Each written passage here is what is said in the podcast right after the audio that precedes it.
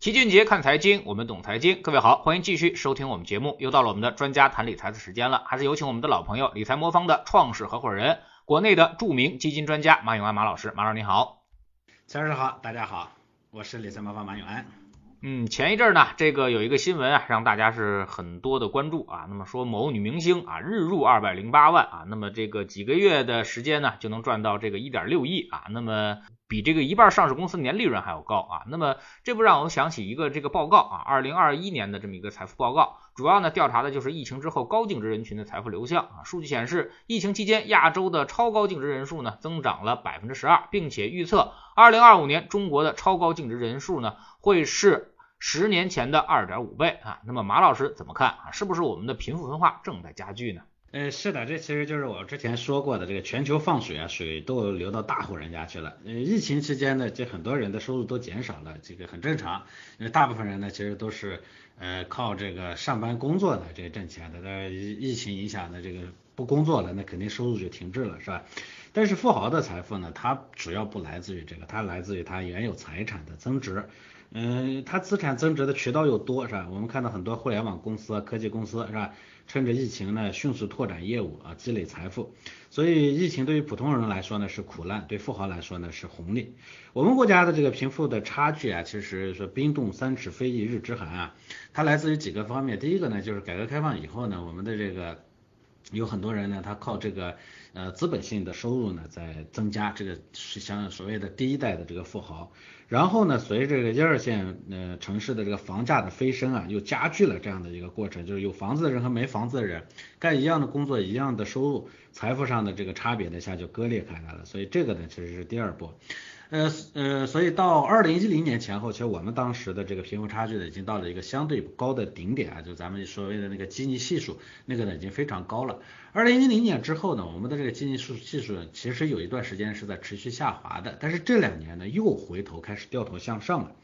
呃，这个呃，虽然说呃一九年的时候略微还有点向下，但是总体上呢，其实在回头向上的这个过程中，主要的原因呢就是呃这个因为大部分的人他的收入呢来自于工作，而工作的呃就工资的增加速度呢在减缓，因为 GDP 的增速在减缓嘛。但是财富性的收入呢，这个简直就是个财富的放大器，导致那个差距呢非常大。以前呢大家看见这个富豪榜没什么概念，觉得离自己很遥远。我记得很早以前的那个咱们的范冰冰啊被查补税八个亿的时候，大家当时可能还心里头想说，哎呦，娱乐圈的顶级女演员这么有钱是吧？现在呢，咱们这个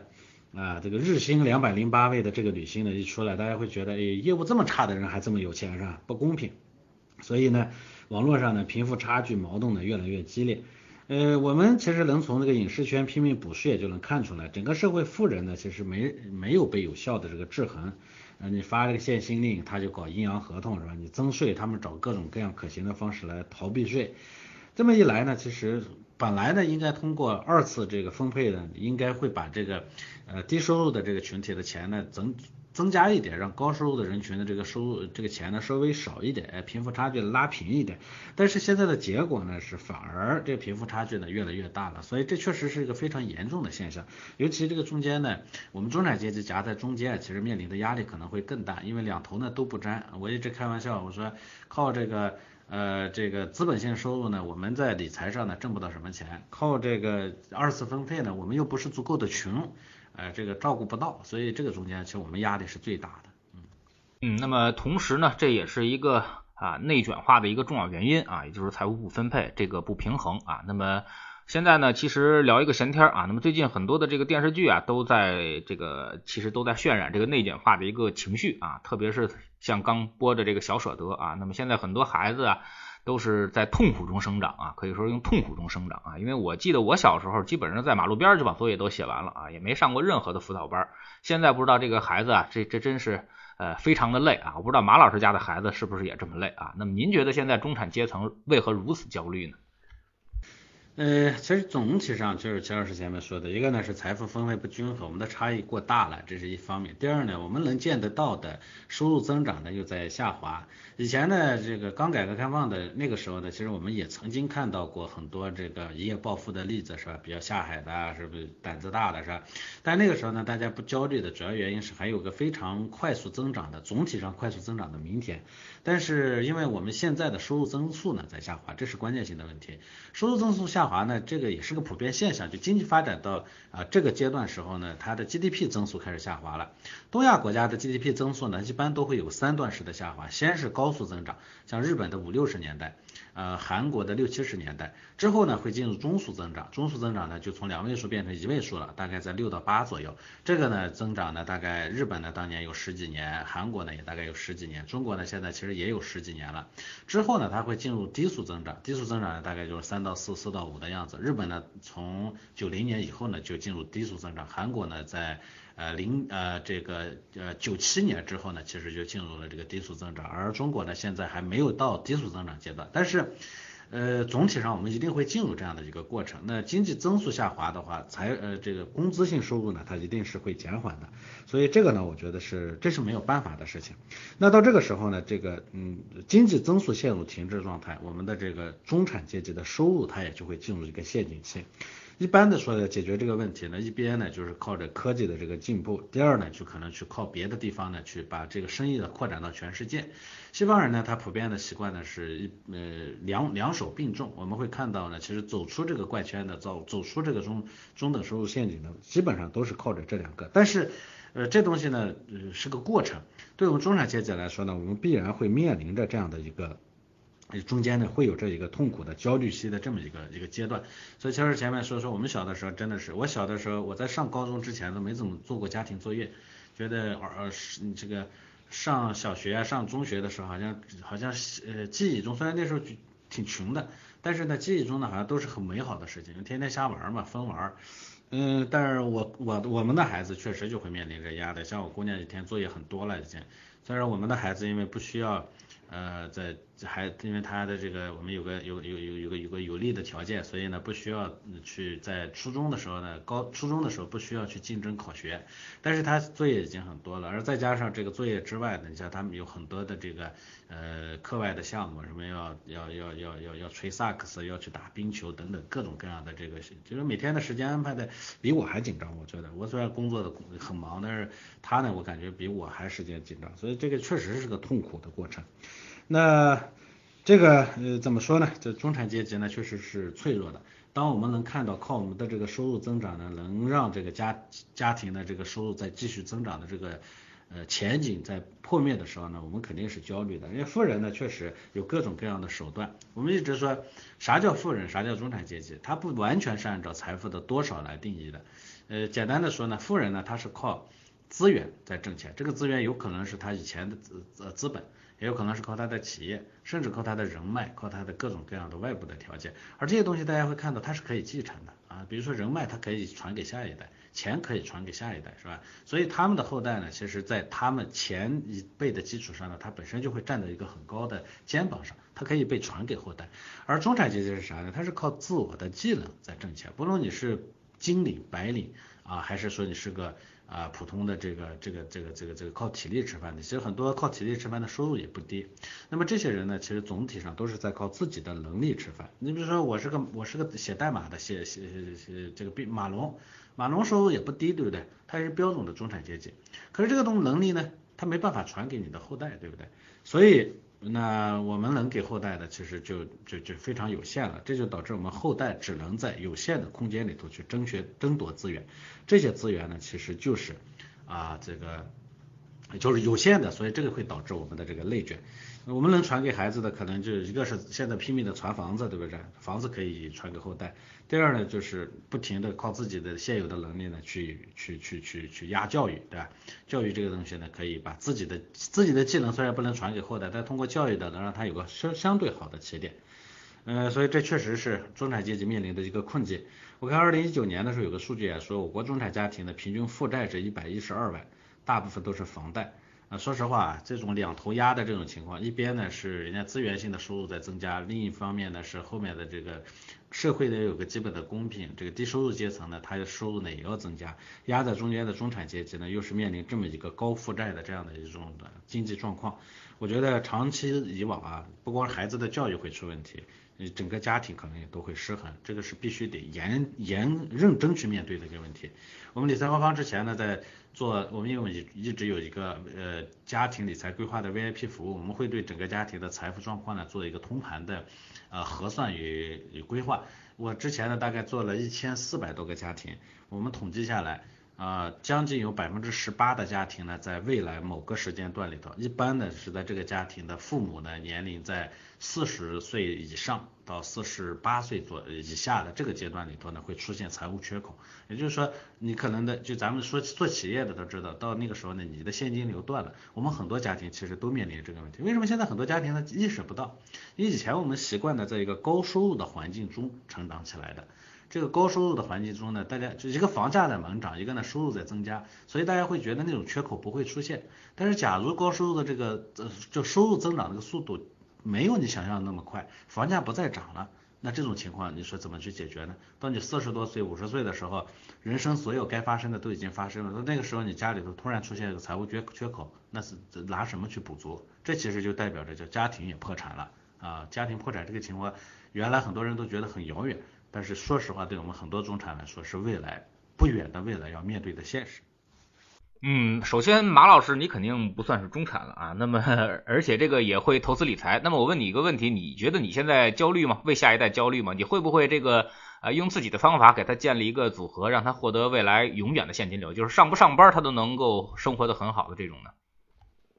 呃，首先我觉得给孩子呢说，呃说打下一个说上不上班都能。啊，不焦就在财富上啊，这个自由啊，财务上不焦虑的这个，这个其实是不太现实的。因为一个人呢，咱们其实也都知道，一个人在未来呢，这个没有一个合理的呃能力和足以呃糊口的手段的话，你坐吃山空，多大的山滩有可能给你挖光？所以这个想法我觉得是不对的。呃，理财呢，只是孩子未来人生路上啊必备的技能之一啊，它是一个拐杖。但是它不是一个人的未来依仗的所有的工具，所以这一点上，我觉得是不论是有钱人还是没钱人，大家可能都会面临的问题。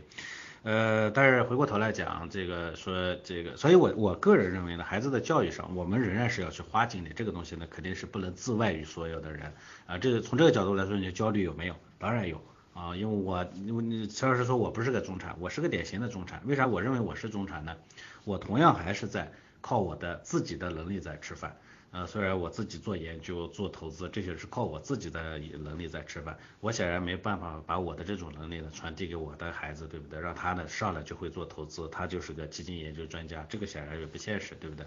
所以我自己的规划呢是这样的，我觉得第一呢，孩子的教育呃一定要一定要跟上，但是当然我不需要说啊把孩子的所有的教育的期望的都压住的说让他能把题做好，能能能能能能这个能有个啊能。考试能考得非常非常好，我不压在这个上面。我希望呢，他有一个比较健康和稳固的心态。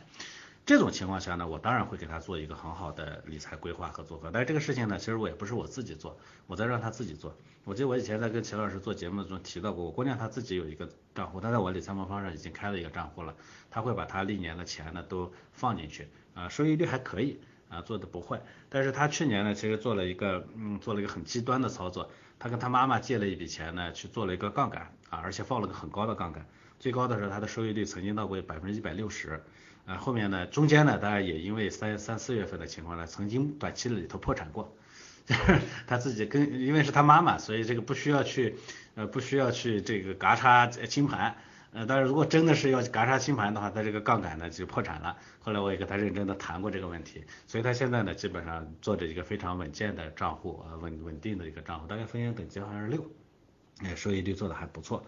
呃，但是我们很多家庭其实在这个理财上呢，说实话，我觉得并不比我姑娘呢做的更更更好啊。为啥呢？就我一看到很多家庭呢还是在这个，首先我就说了很多家庭呢，这个啊钱呢这个其实会是有缺口的。为啥有缺口呢？因为首先是高负债，大量的钱呢放在房子上，大家总觉得房子这个东西好像只涨不跌，好像觉得它就是个好资产。那玩意儿是没见到跌的时候，真要到跌的时候，或者说它的这个流动性出现问题的时候，那就纯粹就是砖头瓦块，它解决不了问题的。这是一个。第二个呢，很多家庭呢，其实在投资理财上呢是这一块上，我觉得是大部分中产家庭的短板。除了房子以外，其他理财都不怎么挣钱。我记得咱们俩之前做节目的时候说过那个数据，就是说很多居民家庭的这个投资收益率才百分之二点三。这个数据呢出来以后，很多人都觉得不可能，是吧？连百分之三都不到。那我放在银行存款还多少呢？是很多家庭的这个理财，它就是没跑赢存款。看上去这个觉得是不可思议，但这就是客客观的数据啊，实打实的数据。而且呢，我觉得很多家庭呢，在做房子这个做房房子占比过高，然后呢，这个杠杆率呢放的还呃就呃这个呃资产的就投资性的，比如说做股票做基金的投资性收益率比例又低，收益率又低的。此外呢，很多人呢还是在这个浮躁的高增长时代呢，留下了一种记忆，就是喜欢就去做去去高杠杆啊，去赌一下。嗯，中产家庭呢，就因为稳定的高薪啊，他很会误以为自己的风险承受能力是比较高的，其实不是啊。我研究过，大部分的中产家庭的这个收入和支出是个紧平衡啊，也就是说支出和收入最终你算大账下来差不多的，留不下什么太多的钱。很多家庭你看最后留下来的，现在心里头能有安慰的，好像就是就是一两套房子，几套房子，对不对？那你说你能留下多少的现金资产？大部分人其实没有的，而这个过程中呢，又给中产阶级这种虚幻的这个安全感，所以很多人呢，其实在呃低风险可靠的理财上呢没挣到钱，但是往往还愿意去赌这个高风险的。对，原来呢这个一五年股市的时候，我记得很多人呢，周围很多人都去借钱炒股是吧？天天觉得，哎呀，我又赌回来一个，我又挣回来一个奥迪，我又挣回来一个奥拓。是吧？然后还还有很多人呢，明明告诉他说 P2P 风险很高，非得要去赌，就觉得哎我命好啊，以前的命好，买房子了，你看我挣了，会有一种超长的自信，是吧？这种情况下呢，其实很多人呢，这个结果呢就是非常不乐观。我一直讲过，我说的日本的中产阶级其实有过两个极端的环倾向啊，一个呢是叫平成流浪汉，就是平成年代呢出现的一一批专特定的一批流浪汉，这批流浪汉的学历很高。在流浪之前呢，其实他的他是标准的社会中产，很多人他当时我记得日本人做过一个调研说，这个呃高龄流浪汉里头呢，大概有百分之十到十五呢是曾经是企业的管理层啊，在这样的人，大部分人都接受过比较好的这个教育，曾经呢都是白白领。啊，就这样的这些人呢，其实最后呢都变成流浪汉了。为啥呢？这些人呢就普遍是因为过去呢在高增长年代呢投了过高风险的资产，比如说大量的买房子、借钱买房子、借钱去炒股票，这是一个。那么还有一批人呢，其实是什么呢？就是过度的保守了。过度的保守呢，虽然他没有破产，但是造造造成了整个阶层的下滑。所以日本呢对中产阶级有两个说法，一个呢叫平成流浪汉啊，这是我造的词。呃，平成流浪汉是我造的词，但是这个这一批流浪汉是实打实存在的。第二种呢叫阶层下流啊，阶层下流不是下流的意思啊，是说阶层总体在往下流，往下流动。这个呢，曾曾经是日本的前些年呢有过特别畅销的一本书，专门就讲的这个。为啥呢？就是因为。呃，过度的保守，在理财上呢不过多的去投入，导致呢财富呢相对于整个社会来说在缩水，结果呢自己的这个社会阶层呢在往下流动。说实话，这个呢是非常，嗯，怎么说呢，是一个很不好的现象。但是我也确实观察到，中国的中产阶级这两种情况都同时在发生，啊，所以也很魔幻。那么会不会我们最终呢也会走向人家的那两种结局，就是少量的一部分人呢变成了这个流浪汉，流浪汉当然有点夸张了，但是一。中间呢会面临着财富的危机，财务的危机。那么第二种呢会总体上大部分人可能都会面临着财富的这个下滑。我想这是我们焦虑的真正的原因。这不光是应该焦虑的东西，这确实是应该我们正视的东西。我一直讲说我们理财魔方的收益率不算很高，但是呢它可以解决中产阶级的大部分问题。大家总觉得你收益率低怎么能解决我的问题？我收益率不高，但是也基本上这些年下来百分之七、百分之八左右了。像我呢，给我整个家庭的财富的增长的目标定的就是百分之六，很多人都不理解，百分之六也好低哦，百分之六相当于你没有被社会从你这边拿走钱，你的财富跟着社会的同步的增长角度。所以呢，我理财魔方只要能做到百分之六以上，我认为就已经满足要求了。当然，实际上我们还比百分之六的做的高一点。尤其我们在这个拿到百分之六的前提是我们呢又把风险控制的很低，所以能敢于让大家呢把钱。大钱呢放到这个这里头去，这种情况下，你最后你说你挣到的钱，你总大部分的钱没有被别人的稀释，那你的社会地位是不是比比较稳固的？反正我觉得对一个家庭来说呢，最终决定你社会地位的还是财富，这一点上咱们还是要现实一点看。所以财富不贬值，这是我们作为中产阶级家庭必须必须要走过去的关。嗯，其实有数据显示，过去这个中产家庭啊，这个投资收益率是非常低的啊，只有百分之二点三，甚至连百分之三都不到，以至于前几年其实 P to P 流行的时候啊，大家一觉得百分之八、百分之十，哎呀，这这真好啊，基本上不用宣传啊，那么大量的钱，好像是得有将近这个几万亿的资金啊，那么流入到了这个固收的这个理财当中啊，结果呢，很多人也都因此而损失惨重啊。那么马老师，你觉得能不能创造一种这个呃投资理财的组合啊？那么完全这个。替代啊这种百分之八到百分之十这种固收的这种产品的收益呢？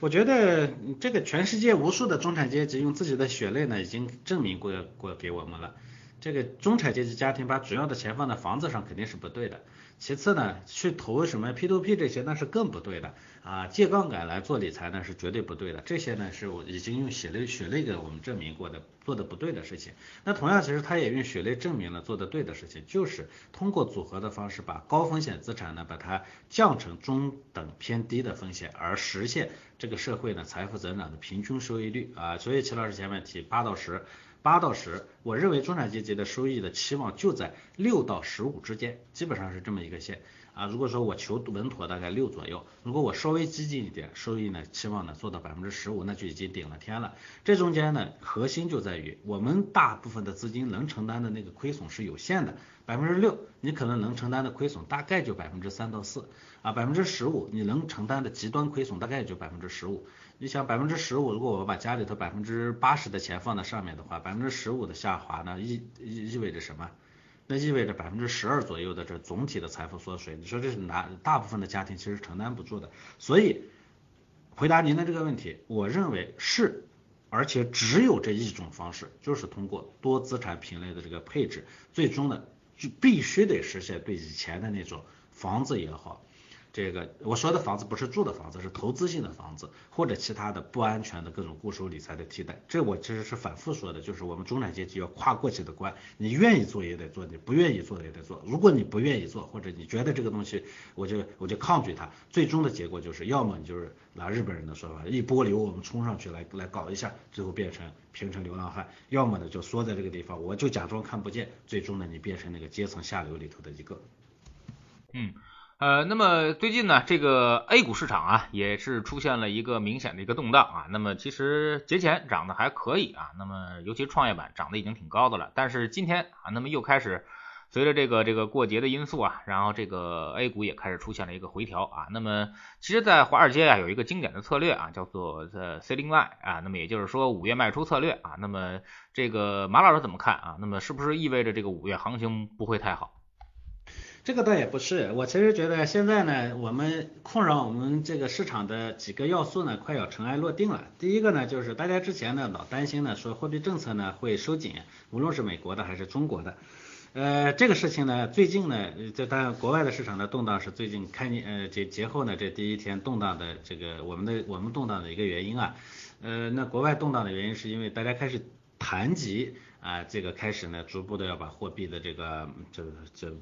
满天撒雨的这种方式呢，又收回来的这种可能性了。但是你可以看到，国外其实对这个信息呢反馈馈呢不是特别的剧烈，为啥呢？就这个事情为时还早啊，按照现在的这个疫情的情况，经济恢复的情况，为时还早啊，这是第一个方面。但我觉得呢，这个第二个很重要的方面呢，其实就是因为最近披露的各种上市企业的盈利呢，好像没有预期中的想象那么好。啊，这其实我在嗯去年年底、今年年初的时候我就提过，我的逻辑是这样的，我认为呢，大家担忧的呢是货币政策，而货币政策呢，真正影响货币政策的最终的这个经济增长、经济恢复的情况。去年呃四季度的这个经济恢复呢，给了我们一种虚幻的自信，好好像我们觉得我们完全回来了。再加上呢，这个今年呃前半年呢，我们的整个国外呢又是又又又持续恶化，而国内呢确实变得越来越好，大家呢有一种莫名的信心，所以我们的货币政策呢也跟上人家的，似乎我们比人家国外还早，人家国外只是提了一下，咱们前半年实打实的还在。动手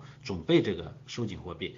那么我也说说，我们真正的要见分晓，得到三季度啊，三季度啊，三季度、四季度，因为啥呢？三季度、四季度会看到啊，我们之前所一所虚幻的那种认为经济真恢复了这种情况，一定会落到地面上来。我们经济没有完全恢复啊，没有完全恢复的话，那前面的那个虚火上旺的那种经济增速还是回头会下来。那现在的这个上市企业的利润的呃这个情况呢，我觉得是给了我们一个。呃，清醒一剂清凉剂，让我们清醒的知道，我们的企业还面临着压力，我们的经济复苏呢还存在着问题，是吧？尤其我们的中小企业的这个这个复工复产，包括这个经恢复啊，啊有呃是呃以及我们的民间投资呢，其实都没有恢复。那么这种情况下呢，我说我们货币政策呢是空有收紧的愿望，但没有收紧的这个空间。所以我自己的感受呢，反而。这一次的这个数据，再加上国外的这个呢动呃这个光提光感光打就还没连雷都没打啊，就不要再说说见下雨，人家的货币政策呢只是提一提，国内的这个呃经济复苏的这个数据呢真正出来以后呢，我觉得我们货币政策还是得回到啊推动经济增长的这个路上来，所以呢，我觉得所有不确定性的因素反而在这个期间呢可能要逐步的开始确定了，当然在确定的过程中市场不免动荡。但是不免动荡，动荡可能就意味着，哎，我们所有不确定的最终都要落局，落局完局以后，下一阶段呢可能是真正开始。但回过头来，很多人呢其实又反反过来问我说，那既然这样，是不是这个时候呢我应该择时买入？我也跟大家讲，我说，反正你在别的地方要不要择时我不知道，但是买理财魔方不需要择时啊，随时买就可以，对吧？反正我们呢配的相对说都比较均衡，同时间我们还本身还高配 A 股的是吧？呃，我始终认为呢，我们的 A 股呢，会无论货币政策还是我们最终的这个经济复苏到到终局的时候，都会看到呢，我们相对还是最好的那一个。这种情况下呢，我觉得既然配置了，就没必要啊过多的去担心这个市场的一个波动。当然，我也会主动给用户呢调整调仓控制风险。你像一六年的我们的熔断，呃，美股急跌，当时我们都做了仓位上的调整。一八年美股下跌的时候，我们用户整体赎回率呢，其实也非常低，主要原因就是我们把最大回撤呢都控制住了。这种情况下，我觉得全天候全天候，意思这里头呢，你不需要过多的去担心，但是你自己要在里头呢，要不要去择一下时，要不要觉得说这这是五月份不好，六月份会好，类似于这种思思路，我我个人感觉呢，最好还是少操作啊，我们少做少错，多做多错。那放在组合里头呢，它就不会错。嗯，很多人也都说啊，说右侧交易这个风险小啊，那么但是呢，它只是一个趋势的追随者啊，那么不如左侧交易呢，这种盈利的空间可能会更大啊。那么理财魔方，你们是怎么解决这个矛盾的？呃，我们理财魔方呢，其实呃上一版的模型呢是一个偏右侧的模型。那我也讲说，从投资的角度来说，越左侧越好，毫无疑问，这个巴菲特已经证明给咱们看了，对吧？呃，只要能坚定的在左侧买入，是吧？这个持有住，最终的收益一定是更大的。但是我们也一直讲说，那是投资的逻辑。为啥巴菲特能做这个投资的逻辑？因为在他眼里头，钱不是个钱，就是一串数字啊。这个人没什么人生欲望，对不对？他眼里头钱不是房子，不是车子，对不对？但是对我们大部分普罗大众来说，那任何钱都代表着一种生活的需求，对不对？我可能跟房子挂钩，跟车子挂钩，跟这什么孩子的教育挂钩，那都代表着实打实的真金白银的生活，是吧？所以在这个角度来说呢，我们呃必然要把人呢要带入进去，而人带入进去后，人天然就是个追涨追涨杀跌的动物，我们必然会下跌的时候会有恐慌，上涨的时候没有我们有这个啊这个贪婪，对不对？这个东西排除不了的，咱们不能说这是错的，对吧？这是人性，人性没什么错，对吧？所以呢，我个人觉得呢，这个要让人呢最终能留在市场里头赚到一部分钱，不是说你想象中赚到最多的钱啊，你要赚赚想象中赚到最多的钱，最终结果往往可能就是鸡飞蛋打，这就是全世界无数的人都想去做巴菲特，最后只有少数几个人做到的原因，对吧？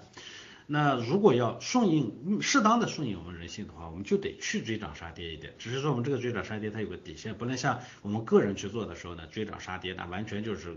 贪婪和恐惧完全被情绪主导了，那结果呢追涨杀跌下来可能就是挣不到钱，最后还赔了钱了。而在可控的情况下，适当的追涨杀跌，它有可能兼顾了我们的人性，又考虑了市场的需求。虽然它的收益率最后看上去没有那么高，但这个收益率能拿到，这是我我一直认为。啊，我认为追涨杀跌不是原罪啊，虽然我们要极力避免，但是我们不能说非得要把它扭过来，就要人变成圣人，是吧？这个是不现实的。所以，我们以前的模型呢，相对的是比较追涨杀跌，有有这种右侧的这种啊，我们大概七成右侧，三成左侧。现在我们的新版模型呢，我们更多的就是基于左侧了，就是七成左侧，三三三成的右侧。那为啥要这么做呢？那是意思是说，是不是放弃了对客户的情绪的管理？不是，因为我们呢，现在理财猫猫的后端的用户管理呢越来越成熟，我的组合呢不再去做大幅度的调整。但是如果我一观测到确实投资者的心态压力特别特别大，你要不给他做一些适当的调整呢，他根本就撑不住的时候，我们会适当的帮他来调一调风险。我是不追涨杀跌，但是当你的心理扛不住的时候，意味着你的风险承受能力在下降。我适当的往你下降一降风险，这样的话你感受也会好一些，但最终收益率的也还不错。所以我们的解决方法呢是把它拆成两边，投资的投资呢解决更多的偏左侧，但是客户的感受上呢我们更多的偏右侧，这样把两者呢完美的结合起来。另外呢，我在这里头要特意跟大家说一个，就很多人呢都觉得仅仅看着收益率的去做理财啊，这是不对的啊。这个收益率的这个东西啊，我说了，如果说他不看收益率后面的风险的话，那个收益率跟你一毛钱关系都没有，你拿不到。我们只有匹配了自己风险的这个收益率才跟我们有关系。那么结果下来呢，就是因为我们都不是圣人，所以呢，我们最终能从这个市场抠走的那一部分不会特别特别的高。但是呢，因为你把这个风险控制住了，你是抠走的收益率不会特别高，但是你可以放进去的资金大呀，是不是？这种情况下呢，我们一直讲的叫收益率不高，不代表收益不理想啊。这收益率呢，没有人家那个动不动就百分之百、百分之二百的那种收益率。但是呢，我最终呢，我我收益率可能只有百分之十，但最终呢，我放了主要的钱进去，我百分之十乘以我的钱，我最终拿到的是什么？是收益。我的收益本身是比较理想的，对吧？